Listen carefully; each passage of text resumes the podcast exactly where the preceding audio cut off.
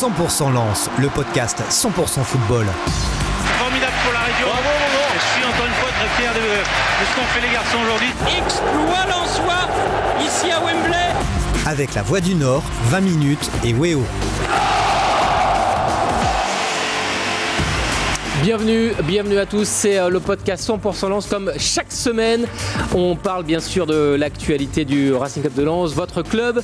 Un podcast à retrouver et à écouter sur la voie du Nord.fr, mais aussi 20minutes.fr et podcast que vous pouvez, euh, vous pouvez également visionner, regarder le lundi sur Weo. Euh, comme chaque semaine, trois thèmes et bien sûr des invités. Christophe Cuchety de la voie du Nord. Salut Christophe. Salut tout le monde.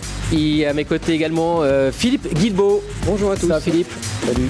Et Grégory l'Allemand, incontournable euh, lorsque l'on parle du Racing. Salut Greg. Salut à tous.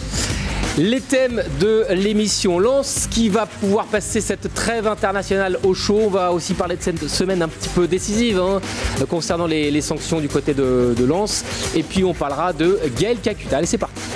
100% Lance, 100% football. Un premier thème donc de l'émission lance la trêve au chaud. Parce que bon voilà le championnat s'arrête euh, l'espace de, de, deux semaines hein, le temps de, ce match hein, de l'équipe de France en Ligue des Nations face à la Belgique. Euh, donc les, clubs vont pouvoir un petit peu souffler. Et euh, Lens a eu la bonne idée bah, de, de, consolider de conforter cette place de, dauphin. Et bah, du coup va être deuxième pendant une quinzaine de jours.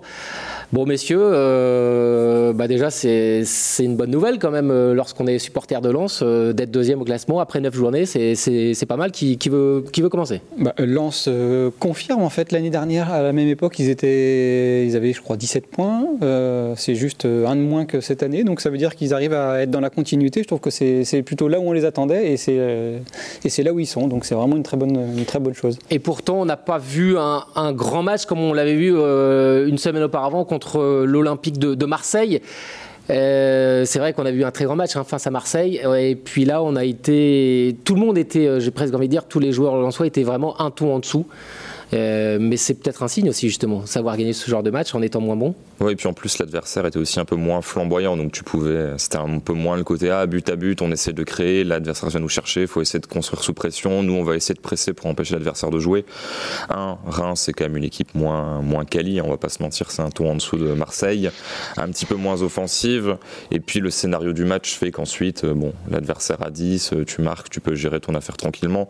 Honnêtement, c'est vraiment pour moi un match de grand club, en tout cas de bons clubs de Ligue 1, à savoir on a expédié les affaires courantes. Honnêtement, on n'a pas eu besoin de faire plus pour gagner sans se faire de frayeur. Vous avez été clinique. Voilà, c'est ça. C'est euh, le job qui est bien fait. Tu prends trois points. Et rien que voir cette marge-là par rapport à Reims, même dans un contexte un petit peu particulier, c'est quand même un truc d'extrêmement positif pour la suite. Oui, parce que ce match-là, c'était un peu le, le, piège par, le match piège par excellence, non? Et, et, finalement, le Lens s'en est très bien sorti, presque sans forcer son talent, non? Oui, oui bah, le match piège par excellence, déjà par rapport au contexte, parce que euh, après le derby, il y avait eu euh, évidemment cette défaite contre Strasbourg, il y avait eu tous les, euh, voilà, tout, tout, ce qui a pu se faire au niveau de sportif, et, et, donc cette équipe, elle avait déjà réussi à, à, à, faire un énorme exploit, enfin en tout cas une vraie belle performance à, au, au, Vélodrome, et cinq jours après, recevoir Reims toujours à huis clos, évidemment l'implication mentale, elle n'est peut-être pas tout à fait la même, et pourtant, bah, comme, comme le disait Christophe, c'est, ça a été clinique, ça n'a pas été flamboyant loin de là, il y a eu une première mi-temps qui était quand même relativement euh, pauvre en occasion, même s'il y en a eu quelques-unes et qu'elles étaient que côté sang et or. Et puis euh, effectivement ce fait de jeu qui, change tout avec Danzo qui était le, qui avait euh, lui été le euh, provoqué, hein, provoqué sans le vouloir parce qu'il c'était assez très injuste la, défaite contre Strasbourg. Cette fois-ci c'est lui qui obtient le penalty, l'expulsion des, des qui, était en plus certainement la, vraie vraie menace côté Rémois. Donc après ça a été assez facile.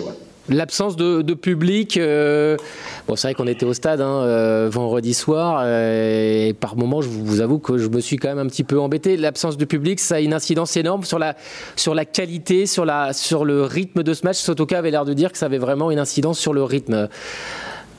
Ouais, sur l'enthousiasme, peut-être que les joueurs peuvent mettre en plus quand ils sont poussés, quand, euh, quand ils avancent et qu'il y a tout le stade qui, les, qui, qui est derrière. Effectivement, ça peut ça peut peut-être jouer.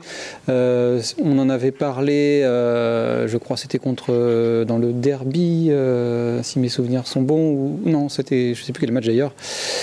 Euh, match pro- Strasbourg. le- non, c'était le premier match à domicile, ouais, justement, où je crois, où euh, Francaise avait dit que ouais, justement, ils, avaient- ils en avaient peut-être mis un peu de trop, euh, ils voulaient peut-être un peu trop bien faire à chaque fois. ouais. Bah, les temps forts sont moins forts quand il n'y a pas l'appui du public, ça y marque. Il n'y a pas ce côté ah l'ambiance est folle pendant 4-5 minutes, t'as envie d'en mettre un deuxième, t'as envie d'aller pousser. Là bon ça retombe, t'es devant, tu peux avoir un peu plus tendance à gérer. Parfois ça peut te servir du coup parce que tu vas un peu moins te livrer, mais c'est vrai que du coup bon en tant que spectateur euh, Ouais. c'est Et Francaise a pu passer tranquillement ses consignes du coup. ah, du coup oui ça lui rappelait la, la réserve. Enfin, Grégory, ça nous a replongé, vous qui étiez au stade, ça nous a replongé quelques mois en arrière quand même là. Ouais, c'était vraiment moche, évidemment, mais juste, juste un petit bémol parce que des ambiances de feu, moi j'en ai vu euh, dans des matchs pourris de Ligue 2 à Lens, et je peux vous dire qu'on s'embê- on s'embêtait vraiment bien, même avec 25 000 et, une grosse pression derrière. Donc, euh, euh, donc non, il y, a- évidemment un, impact, ça existe évidemment, mais moi je suis pas sûr que ce soit ça. Je pense que Lens était dans la gestion simplement du match et que à 2-0 avec une équipe en face qui était à 10, euh, voilà, c'était surtout pas prendre de risques. D'ailleurs, les, défenseurs centraux sont quasiment plus sortis. Donc euh, non, non, je pense que c'était, euh, c'était, euh, euh, c'était. Mais ouais, l'atmosphère, on n'en peut plus. Enfin, c'est plus possible. C'est huis clos, c'est plus possible. On en a déjà pris pendant pendant un an. Euh, Nous, on est des chanceux, on va dans les stades. Mais euh, euh, l'année dernière, à un moment donné, ça devenait pesant pour tout le monde, pour les joueurs, pour les staffs, pour les gens qui avaient la chance d'y être, pour les gens et surtout pour les gens qui n'avaient pas la chance d'y être. Et, et là, on a on a retrouvé ça et on veut plus voir ça, c'est sûr. Gagner ce genre de match là sans finalement briller, euh, c'est un signe, ça prouve que Lens a, franchi un cap peut-être par rapport à la saison dernière. Ce genre de match, peut-être qu'il l'aurait peut-être pas gagné, hein, mais Ouais, est-ce que ça, euh, c'est la marque finalement d'une équipe qui peut aller loin dans ça, ouais. On a l'impression qu'il y a plus de maîtrise en fait. Euh, ils sont capables de, de se transcender euh, au vélodrome et puis contre une équipe comme Reims qui peut éventuellement les pénaliser. Si, jamais ils se laissent aller, ils se sont, ils ont un peu dosé, un peu mieux dosé la façon dont ils jouaient quoi. Alors, euh, on se rappelle hein, que victoire euh, face à Reims 2 à 0, c'était vendredi. Euh, si on doit sortir euh, un ou deux joueurs de ce match, parce que c'est vrai qu'on a senti un Fofana moins rayonnant euh, face à Marseille, les cas n'a pas du tout été sollicité. hein. lui qui est décisif depuis le début de saison, il a il n'y avait pas eu d'occasion pour Reims, tout simplement. On n'a pas trop vu la défense finalement. Enfin, si, on a vu Danso qui, qui a pris comme euh, le pied dans la figure. Mais, mais si on devait sortir un ou deux hommes de ce match, euh, est-ce qu'on ne devrait pas mettre en avant, par exemple, Kalimundo qui a ouvert son compteur but, euh, doublé? Bah de fait oui, c'est lui qui marque les buts, donc on est quand même obligé d'en parler. Et puis ça peut, mine de rien, c'est toujours bien qu'il y ait de la concurrence. Alors faut pas qu'il y en plus qu'il y en ait trop, faut pas qu'il y ait 8 personnes pour euh, deux places parce que sinon forcément ça crée des déceptions. Mais là d'avoir ce, ce joueur-là qui brille une semaine après un super match de Sotoka, euh, voilà, ça te fait vraiment ce côté. Si tu peux à chaque fois trouver un homme providentiel sur le front de l'attaque, c'est quand même assez intéressant le fait qu'il tire le penalty, etc. Honnêtement, c'est vraiment bien pour lui espérer lancer sa saison. Sotoka, c'est euh, bon, on parle de Kalimundo qui a, bi- qui a marqué, mais Sotoka, il est toujours dans les bons coups parce que euh, soit il marque, soit il, fasse- il fait des passes décisives. Là, il en a fait une pour Kalimundo sur le, le deuxième but, soit il donne le penalty. Racontez-nous un, un peu cette histoire, euh, Grégory. Il n'est pas tireur officiel des penalties, Kalimundo. Euh, Sotoka lui a bien offert le, le penalty là pour qu'il ouvre son Ah ouais, compteur but. C'est-à-dire que l'année dernière, c'était Gaël Kakuta qui était clinique en début de saison et qui en avait loupé finalement deux en, en janvier. C'était à, à Nantes et à Reims, euh, où Lens avait perdu des points euh, importants. Euh, et donc après, ça a un peu tourné. Florian Sotoka, lui, en plus, les a tous marqués pour l'instant. Florian Sotoka, notamment un très important qui avait permis à Lens de monter en, de monter en, Ligue 1 a posteriori. Mais il y a aussi des une manière de frapper qui parfois est tout juste. Je me suis à Saint-Etienne, je me suis à contre Brest l'année dernière où ça passe tout juste. Mais, mais il avait marqué au Vélodrome, il a marqué à Bordeaux dans des conditions où il y avait quand même une vraie pression à chaque fois. Et, et là, bah, c'est tout Florian Sotoka, c'est-à-dire qu'on sent quand même qu'il a envie de le garder parce que c'est lui qui est, désigné. Et puis, euh, et puis il dit bon allez, euh, on sent que Kalimundo trouve les trouve les bons mots, il lui donne le ballon et, et voilà, bah, c'est intelligent aussi parce que parce qu'évidemment ça permet à, Arnaud Kalimundo euh, de mettre son premier but, euh, d'être un peu libéré de ça parce que quand on est un attaquant, même si on a des qualités comme lui, euh, on a envie que ça se décante rapidement dans, une saison et, donc c'est quand même quand même un geste assez facile pour un attaquant même si évidemment on peut toujours le louper. Donc ça l'a mis en confiance et d'ailleurs on voit bien sur le deuxième but, il met une passe décisive extraordinaire, ce Toka, parce qu'il accélère, il lève la tête, il trouve la bonne trajectoire. Et, le contrôle de Kalimundo, c'est typiquement le contrôle d'un mec qui, est en confiance et qui a déjà ouvert son compteur but dans le match. Euh, parce qu'il se l'emmène et parfaitement, le contrôle, c'est quasiment une euh, touche de balle qui l'amène directement dans le face-à-face, c'est magnifique. Donc, donc voilà, ouais, Florian Sotoka, même qui n'a pas fait un énorme match, mais il est sur les 5 des, 5 des 8 derniers buts de lance, il est impliqué, ce qui, veut dire quand même son, apport offensif, et pas seulement dans le, pressing et dans sa dépense énergétique, mais aussi dans euh, sa qualité technique qu'on qu réduit souvent euh, à chagrin. Alors c'est assez faux quand on voit la passe, notamment la passe décisive sur le deuxième but. C'est vrai qu'il y avait d'ailleurs, pour reparler de Totoka, il y avait un beau portrait hein, de, de ce joueur au parcours atypique. C'était dans l'équipe euh, de vendredi, je pense. Euh, c'est vraiment un petit peu le coéquipier idéal sur le terrain, mais aussi, j'ai l'impression, aussi euh, en dehors, euh, dans le vestiaire. Ouais, ça tient aussi à son parcours. Euh, on n'a pas l'impression que c'est quelqu'un qui, qui, a construit un peu sa vie euh, sur, euh, comme un attaquant soliste, quoi, en fait. Hein. Lui, il a vécu tellement de choses, il a dû partager. Donc, euh, à mon avis, il continue, il continue comme il a, comme il a toujours vécu. C'est vrai que ça fait ouais, un peu cliché, mais le côté, euh, bon, j'ai connu un peu les galères. En tout cas, je suis pas formaté tout de suite dans ma prime jeunesse pour arriver au très haut niveau, fait que ça donne quand même une certaine vision, un certain recul sur les choses, une certaine satisfaction d'être là. Donc, du coup, on a un petit peu moins centré sur son ego. Généralement, on est plus dans le partage parce qu'on est déjà super content d'arriver à un niveau sur lequel on n'est pas forcément programmé, même à 23-24 ans. Mmh. Ouais, mais c'est un peu le même cas pour des mecs comme Jonathan Grady ou Jonathan Klaus hein, dans cette équipe, qui ont aussi des parcours un peu plus euh, pas si euh, linéaires que ça. Euh, alors nous, en tant que journaliste, c'est vrai qu'on croise beaucoup de, footballeurs régulièrement, et ça a beau être très cliché, c'est vrai ce que dit Christophe, parce qu'il y a aussi des joueurs qui sortent de centre de formation qui sont adorables et très altruistes, mais, euh, effectivement, quand, quand, ces joueurs passent par les championnats amateurs, ils ont un truc en plus. Moi, je suis un Derek Par exemple, qui était comme ça à Lens, qui avait commencé assez, assez tard, et ils avaient ce truc un peu de partager, d'être dans un collectif au sein d'un collectif et d'être précieux d'un collectif, c'est aussi parfois oublier ses propres intérêts. Tiens, je voulais aussi qu'on parle d'un joueur, là, parce que l'image, moi, m'a fait plaisir, en tout cas m'a euh, un peu marqué. Vendredi, on voit Yannick Cahuzac qui rentre pour les trois dernières minutes parce que, euh, justement, Kakuta sort un peu blessé. Et puis, on voit Cahuzac plaisanter sur le, le, bord du terrain avec une banane incroyable. C'est vrai qu'on rentre en général pour les trois dernières minutes, on tire plutôt la tronche quand on est joueur.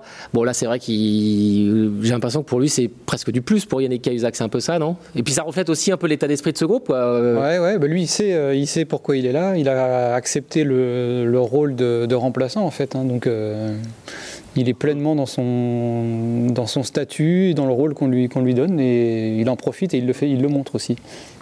Il y avait une autre image, euh, c'était euh, à la fin du match à Bordeaux où Lens vient de mettre le deuxième but et, euh, capte un dernier ballon, elle est super, elle est super marrante cette, euh, cette image. Et puis euh, Cahuzac vient, le repousser par terre pour qu'il regagne du temps et il éclate, ils éclatent tous les deux de rire alors que c'est dans un moment hyper chaud, 96e, ça fait 3-2 et on voit que les deux en fait, alors plus Yannick Cahuzac peut-être que, Jean-Louis Léca, ils sont dans un truc de, de, prendre du plaisir un maximum et, et voilà et cette image à Bordeaux où, où ils étaient là en train de déconner alors que bah, c'était quand même un moment super chaud. Euh, c'était assez drôle. Mais attention parce qu'il y a une Cahuzac qui aura certainement son mot à dire en, janvier, donc il n'est pas, en pré-retraite du tout. Et même s'il joue des bons matchs, euh, l'idée c'est qu'il soit hyper prêt au moment de la, Coupe d'Afrique des Nations notamment, même si peut-être que Seko Fofana partira finalement pas à la canne. Ouais, justement, bah, la transition est toute faite. Seko Fofana, là, qui, euh, c'est un peu l'info hein, quand même, euh, qui refuse d'aller jouer les matchs qualificatifs pour la, prochaine Coupe du Monde au Qatar avec la Côte d'Ivoire. Pour finalement rester focus sur Lens, c'est quand même euh, assez incroyable ça. Euh, du coup, bon là c'est l'histoire d'une semaine, mais est-ce que justement il sera amené à disputer la canne ou est-ce que ça va être compliqué pour lui? Est-ce qu'il va être un petit peu brouillé avec la, la sélection, le fait de refuser ces matchs? C'est difficile à dire sans info. Ce qui est sûr en tout cas, c'est que c'est un geste fort parce qu'il n'est pas djiboutien. Quoi. La Côte d'Ivoire, honnêtement, il y a une vraie grosse sélection avec euh, des binationaux qui, sont, euh, qui ont pris une nationalité. Enfin, quand tu arrives avec Boga, Pépé, etc., il y a vraiment moyen de faire des grosses performances. Donc là, c'est un choix fort. Et si Lens est 14e, je suis pas sûr qu'il fasse euh, ce choix-là. Donc à voir, mais c'est clair que clair que moi je m'y attendais pas forcément, même si tu te dis bon, s'il y a quand même un coup à jouer et ces matchs et la canne, voilà, dans le calendrier, c'est quand même un petit peu une position embêtante pour les clubs. Grégory Ouais, par rapport à sa décision. Euh, Est-ce que, euh, est-ce que c'était pas dans le deal de départ de dé- début de saison J'en sais rien, mais c'est sûr que c'est Kofofana. Euh, bah voilà, il a que six sélections, je crois. Euh, c'est pas non plus quelqu'un qui, voilà, qui, qui a été, qui a eu une relation facile avec la sélection ivoirienne. Il- et c'est souvent de passage. Alors là, c'est, on va dire que ses, ses performances, elles sont, elles sont quand même, voilà, elles sont impressionnantes. Il fait aujourd'hui partie peut-être avec Paqueta ou quelques joueurs comme ça dans le championnat de Ligue 1, des joueurs qui, voilà, qui, qui, qui sont importants à chaque match et qui, font toujours des très très bonnes performances. Donc euh, pour la sélection ivoirienne, et ça peut être important pour eux. Mais lui, je sais pas quelle relation il tient simplement avec sa, sélection. Euh, il n'a pas euh, 50 sélections et c'est pas non plus voilà. Mais est-ce qu'au départ, le, le Racing lui a dit bah écoute, en plus tu seras capitaine cette année. Lui, il a un rêve secret évidemment, c'est de ramener Lens en Europe à minima. Euh, il en parle jamais, mais euh, il aime bien l'évoquer sans le dire. Euh, donc euh, donc c'est marrant, mais euh, donc je pense qu'il sait très bien que, que en janvier on peut perdre on peut perdre aussi euh, quelques places en, championnat et lui lui son objectif c'est le Racing. Voilà, Euh, je crois que c'est clair. Il a euh, il l'a il l'a dit et et ça peut poser question parce qu'évidemment, euh, si on se met du prisme des supporters de Lens, ils disent c'est cool, mais en même temps, si un joueur euh, du championnat, un joueur de l'équipe de France de foot euh, refusait de, partir, d'aller en sélection, on serait tous un peu, on, on, on bon, ben, c'est quand même pas, tr- pas très chouette. Donc, voilà, c'est un choix qui lui appartient. Mais ce qui est clair, que s'il est là en janvier, ce sera plus facile pour le Racing, ça c'est sûr. Ouais, geste fort, en tout cas, qui, doit plaire forcément hein, aux supporters du, Racing. Pour terminer sur ce premier thème, tiens, bonne nouvelle, donc c'est que Lens finalement équilibre un, un petit peu les comptes. C'est vrai que Lens était très fort à l'extérieur depuis le début de saison, série de trois victoires à l'extérieur. Là, c'est vrai que bon, le fait de, de gagner face à Reims, ça, ça rééquilibre un petit peu tout ça. Et euh, donc moyenne de 2 points euh, par match. Et puis euh, enfin Francaise qui, savoure, hein, qui savoure. Euh, lui, l'amateur de bon vin, qui a employé des mots. Et voilà, il faut goûter vraiment. c'est vrai parce qu'il va, il va être deuxième pendant 15 jours. Ça c'est. Et puis c'est un petit peu lâché aussi, lui qui a toujours tendance à tempérer. Là, on sentait qu'il bah, avait une prise de conscience. On est deuxième après 9 journées, un quart du championnat. On a fait quelque chose de, on a fait quelque chose de, grand. Quand. Là, il, il a quand même mis les mots là. Ouais, et c'est peut-être aussi une façon de faire prendre conscience aux joueurs de la position dans laquelle ils se situent pour leur donner aussi euh, un peu plus d'envie et d'y rester en fait. hein, parce que l'année dernière, c'était. euh, c'était la découverte, euh, c'était pas forcément, euh, ils n'avaient pas forcément tablé là-dessus. Là, ils y sont et manifestement, ils veulent pas en sortir. Donc, euh, c'est peut-être une façon de fixer de nouveaux objectifs aux joueurs dès, dès, euh, dès maintenant. Et pas tirer toujours Ouais. sur les mêmes cordes, quoi. Tu peux pas toujours faire le côté A, on est outsider, Ouais, machin. Ouais. Du coup, c'est un changement de discours, c'est un changement d'attitude. Bon, maintenant, vous êtes les patrons, vous êtes favoris face à telle équipe, à vous de gagner. Et Comme du un coup, changement ça- de tactique. euh, Ouais, ouais, juste- justement, euh, c'est c'est marrant parce que alors le- son langage corpo- corporel a un peu changé. Euh, Franck Hez l'année dernière, il était toujours très stoïque. Je me souviens même notamment des victoires à Rennes où, euh, où voilà, des- où il restait sur les buts. Alors, est-ce que c'était dû aussi, au fait que les stades étaient vides? En tout cas, maintenant, quand il y a des buts, euh, il les exprime bien. On l'a vu dans le derby, on l'a vu euh, deux trois fois. Il sent, euh, il, il dégage un peu plus de, joie, même si elle était intériorisée évidemment l'année dernière. Mais ce que dit Christophe est très vrai, c'est-à-dire que quand on regarde le calendrier qui vient pour le RC Lens, il va se déplacer à Montpellier, il va recevoir Metz, il va aller à Lyon. Peut-être il sera pas favori à Lyon quand même. Mais après c'est Troyes, Brest, Angers, Clermont. Et là en fait ça va être hyper intéressant parce qu'effectivement, un peu comme vendredi, cette équipe va devoir assumer une étiquette qui est nouvelle pour elle, qui est euh, c'est une équipe voilà du, top 5 du championnat de France. Euh, et, euh, et, donc c'est vrai que ça va être très important avant de recevoir Paris au mois de décembre. Il y a, beaucoup de beaucoup de temps qui, et beaucoup de matchs qui vont se qui vont se dérouler et, toutes les équipes qui vont être là, elles vont elles vont regarder Lens en disant bah venez les cocos, on va voir vraiment si, si vous voulez si vous voulez ce qu'on en dit. Voilà. Allez, très rapidement, le deuxième thème, tout de suite, la semaine décisive avec les sanctions pour les supporters. 100% Lance, 100% football. Euh, monsieur, peut-être on va le faire euh, très rapidement parce que vous voyez surtout qu'on parle de, de Kakuta. Euh, semaine décisive, euh, commission de discipline, mercredi qui va rendre son verdict. Lens a déjà purgé en tout cas deux matchs. Croisons les doigts pour qu'on n'ait pas plus. On n'a pas plus d'infos que ça. Est-ce que Pour moi, ça ils ont payé déjà très très cher euh, les incidents hein, par rapport à ce qu'on a vu à, à Angers ou dans d'autres stades.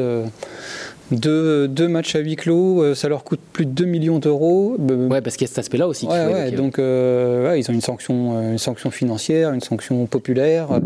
Je trouve que c'est déjà pas mal. Si- S'ils devaient en prendre encore plus, je, je- Et- Je Ouais, ne sais pas pas s'il y aura forcément une volonté de faire exemple. Il n'y a pas eu non plus beaucoup de débordements depuis. Tu peux pas te dire, bon, on va quand même prendre ce match-là pour un peu calmer tout le monde. J'ai un peu tendance à penser que ça va se calmer euh, de soi, même si bon, à Galatasaray, euh, Ouais. face à Marseille et tout, il se passe des choses. Mais bon, est-ce qu'il y a besoin de taper encore plus fort juste sur ce club-là, sur ce match-là, alors que bon, Surtout qu'ils ont pris des mesures. voilà. c'est- Honnêtement, je pense que là, c'est Bon, bon, messieurs. quoi. Messieurs, on zappe, on passe tout de suite à Kakuta? Oui, ce qu'on sait, c'est ce qu'on. c'est- Allez, on y va. rien. Troisième thème, 100% Kakuta. lance, 100% football. Troisième thème, donc Gaël Kakuta, euh, parce que bah, c'est vrai que la saison dernière, il rayonnait, 11 buts, euh, et puis euh, c'était 5 ou 6 passes décisives la saison dernière. Et cette saison, on se rend compte que bah, Gaël Kakuta, qui est l'une des pièces majeures hein, de, de, finalement de ce Racing, et en tout cas, moi je trouve vraiment un tour en dessous, il rayonne plus comme, bah, comme auparavant. Quoi. Et bah, je sais pas ce que vous en pensez. Pour moi, il est un peu plus courroie de transmission, c'est-à-dire il occupe sa zone, voilà, il est bien, il fait le lien. Il est aussi toujours actif sans ballon, ce qui est quand même assez important parce que cette équipe-là ne peut pas exister sans pressing.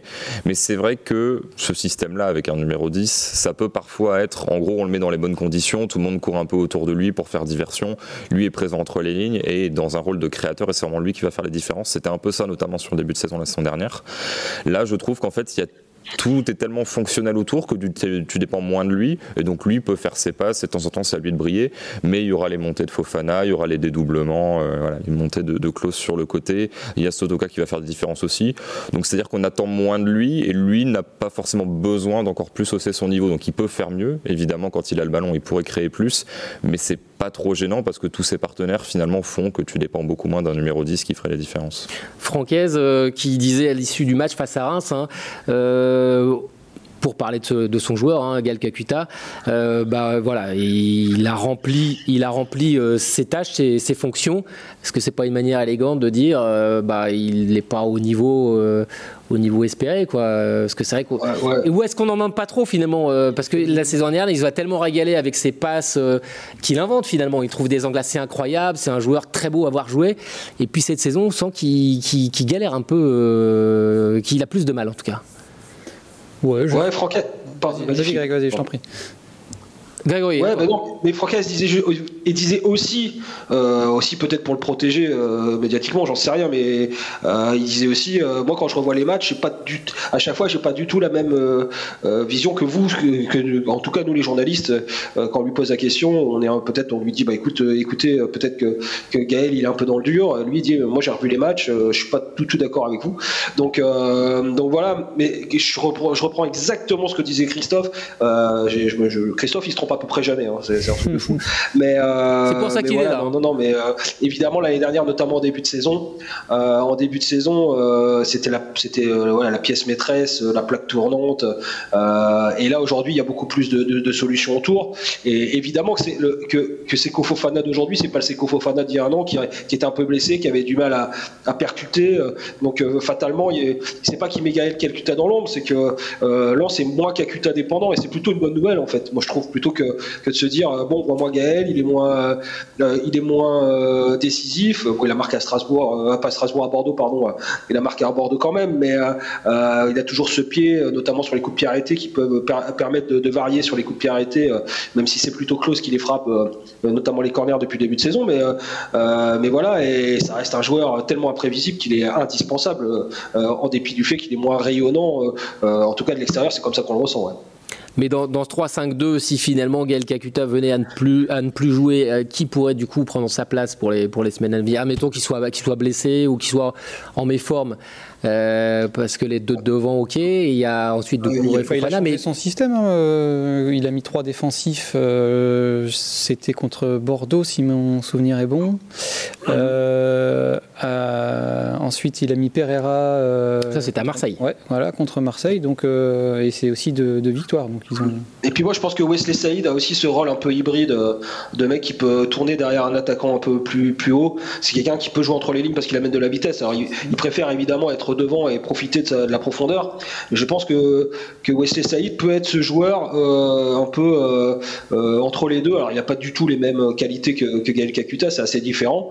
Euh, mais il peut aussi amener de la vitesse entre les lignes ligne. Et moi, je pense que si Lens a pris Wesley Saïd, c'est aussi dans l'optique euh, qu'il puisse euh, lui aussi animer un peu le jeu. Vous le voyez plus, plus c'est pas seulement un finisseur. Donc Wesley Saïd, c'est aussi un joueur capable de, créer pour vous. De, bah, comme, comme, Sotoka qui redescend, ah, pas mal, qui vient chercher les ballons. finalement, ça peut, ça remplace pas Kakuta sur tout un match, mais c'est quand même.